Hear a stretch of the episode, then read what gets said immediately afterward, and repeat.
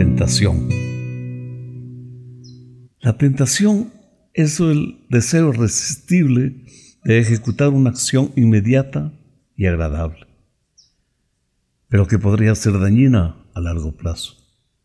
En la Biblia cristiana se habla de la tentación de Jesús, quien fue tentado en el desierto para que se abstenga de hacer la voluntad de su Padre, incitándole para que obre según la voluntad de Satanás. A través de los tiempos, la manzana aparece como el símbolo que representa la tentación.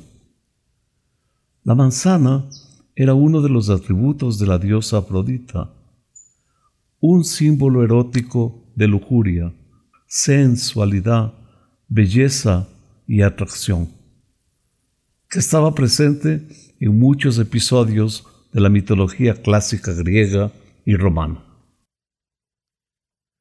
En la Grecia clásica, lanzar una manzana a una mujer y que ella la recogiese era considerado una aceptación de relaciones personales íntimas.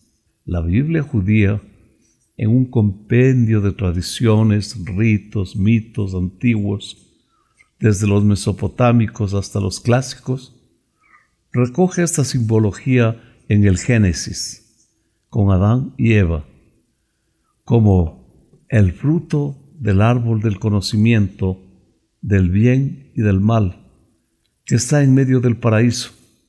Es la poderosa imagen de la manzana, objeto sexual. Asimismo, en la simbología oculta de los cuentos infantiles, también aparece la manzana como perpetuadora en un inconsciente colectivo de tradiciones. En el cuento de Blancanieves surge la madrastra con la tentadora manzana, inmortalizándola en la mente de miles de niños a través de los tiempos. Apple, la imagen tecnológica de la nueva religión pagana del siglo XXI, tiene como símbolo una manzana. Obviamente, quien ha probado la manzana no vuelve atrás. Se suele decir, ha mordido la manzana. Sugiere una relación amorosa, pasional, para tentar al ser humano.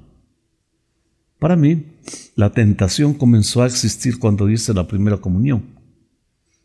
Tenía que confesar mis pecados para comulgar, requisito que se convirtió en un martirio intolerable el diablo se me aparecía y me tentaba a cometer pecados. Justo cuando me dirigía a la iglesia para recibir la comunión, en poco tiempo nunca más me confesé y peor comulgué. Siempre he tenido presente que las tentaciones aparecen inesperadamente. En las tradiciones religiosas, el responsable es el diablo. Con lo cual creo que esto libera del pecado en el juicio final a los católicos. Tengo la idea de un Dios universal, no exclusivo para los humanos, ni para el planeta Tierra, con prejuicios de lo relativo, de lo que es bien o es el mal. ¿Acaso las leyes del universo tienen que regirse por un código creado por los ignorantes humanos? El bien y el mal es un juego ideado por el hombre, para el hombre para limitar los excesos, encauzar opiniones y a veces para beneficio de una minoría que manda y somete a la mayoría. Esta obedece en nombre del divino Dios de los humanos. Si el Dios universal pensara como los humanos, no sabríamos nunca qué es lo que libera al hombre.